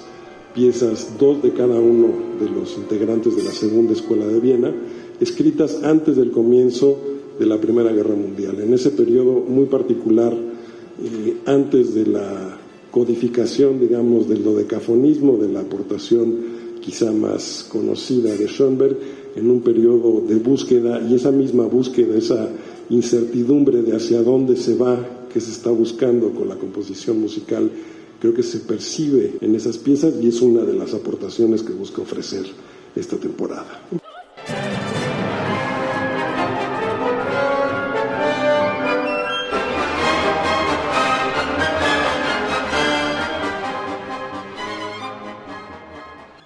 Depende de cómo vemos a Mahler. Si lo vemos como Bernstein, como el último romántico, es una cosa. Si lo vemos como Pierre Boulez, como el primer moderno, es otra cosa. Así que depende de cómo nos sentemos con Mahler. Yo estoy muy cercano a Pierre Boulez, entonces yo lo veo como un, un moderno. Por eso el reto es encontrar una forma no demasiado romántica, no demasiado como enorme, con un sonido enorme, porque es muy fácil caer en una interpretación superlativa de Mahler y de un Mahler como loco y como una cosa así, no súper romántica. Yo creo que sí, el reto es entrar en este mundo tan especial que es la música no solamente de Mahler, pero vienese en esta época porque es un lenguaje, igual va a pasar con Schoenberg, el opus 16 que vamos a tocar, que es una pieza, pero realmente la primera vez que la tocamos es un caos, o sea, no se entiende nada. Entonces, entrar en este mundo, tratar de entenderlo, es el reto más grande, entender lo que pasa con esta música.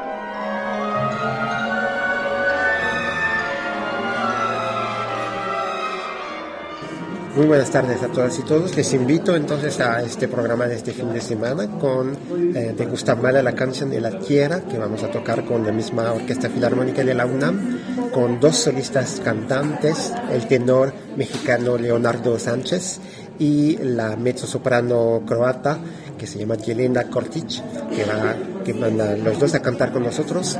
Y en la primera parte tocaremos el opus 16, cinco piezas para orquesta de Arnold Schoenberg, una de las primeras piezas de la modernidad musical del siglo XX y realmente una pieza absolutamente increíble. Y entonces les invito a disfrutar de esta música, de este programa, sábado por la noche a las 8 y domingo a las 12 en la misma sala de Nezahualcóyotl con la Orquesta Filarmónica de la UNAM.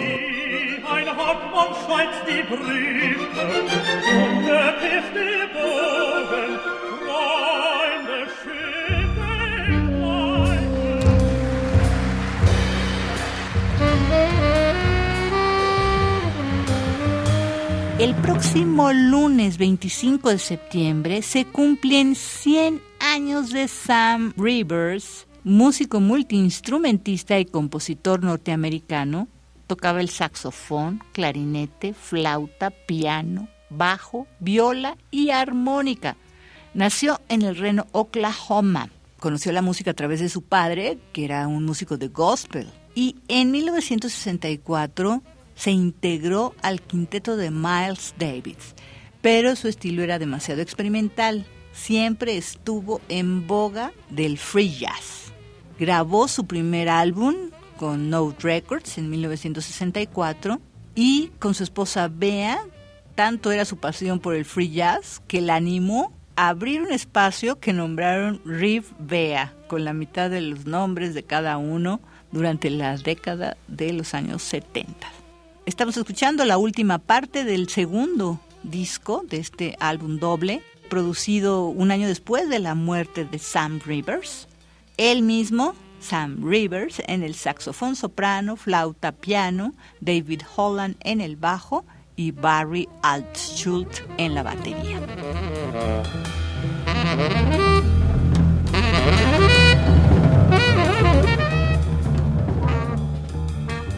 Y hasta aquí Melomanía de hoy viernes 22 de septiembre del 2023. Francisco Ramírez Chamorro y Dulce Wet agradecemos enormemente su atención y sintonía y los invitamos a acercarse a la música en vivo este fin de semana.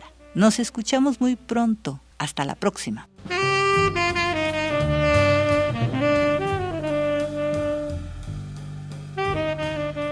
Bueno, pues ahí escuchamos Melomanía de RU con Dulce Wet. Ya, ya nos acercamos al final de este, de esta transmisión de este viernes 22 de septiembre. Ya casi termina el mes, ya estamos en los últimos días de este septiembre del 2023 y bueno, pues en los controles estuvo Javier eh, eh, Jesús Silva, Arturo González, en la continuidad Enrique Pacheco, en la producción Marcos Dubián y en la asistencia de producción Denis Licea, la gente de información, y ahí también y agradecerles a todos ustedes que nos hayan acompañado durante estas dos horas. Yo soy Virginia Sánchez y en nombre de Deyanira Morán, quien ya va a estar el lunes aquí detrás de estos micrófonos, acompañándole como siempre aquí desde Prisma RU, les agradecemos el que nos hayan acompañado durante estas dos horas. Les deseamos que tengan un excelente fin de semana. Y bueno, pues vamos a dejarles con esta petición que David Castillo nos hizo. Eh, dijo que eh, está de Pitch Mode, pero pidió a The Cure con Love.